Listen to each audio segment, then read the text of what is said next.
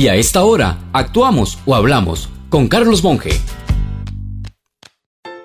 Una oportuna observación positiva me llegó a la hora de preparar este comentario cuando tenía la cabeza en confusión total con opciones de temas como son la cantidad de muertos por COVID o los irresponsables que a punta de fiestas juegan con la vida ajena, el tema de los administradores de nuestro fondo de pensiones que andan buscando reformas ya que lo tienen al borde de la quiebra, el de los mismos revoltosos de la vez pasada queriendo cerrar calles con bombas caseras, el de investigaciones lentísimas a políticos y sinvergüenzas o la descontrolada exportación de droga, en fin, no sabía ni por dónde empezar.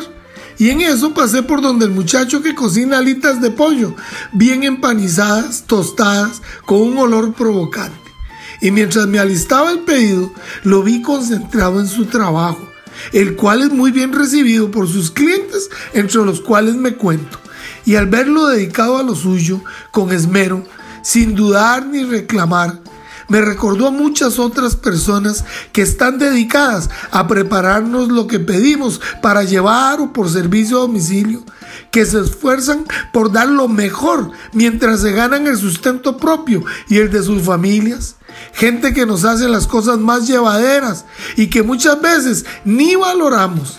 Esto lo pensé mientras disfrutaba con alita en mano.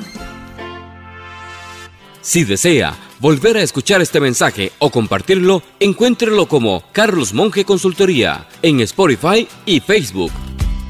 Carlos Monge te presentó Actuamos o Hablamos.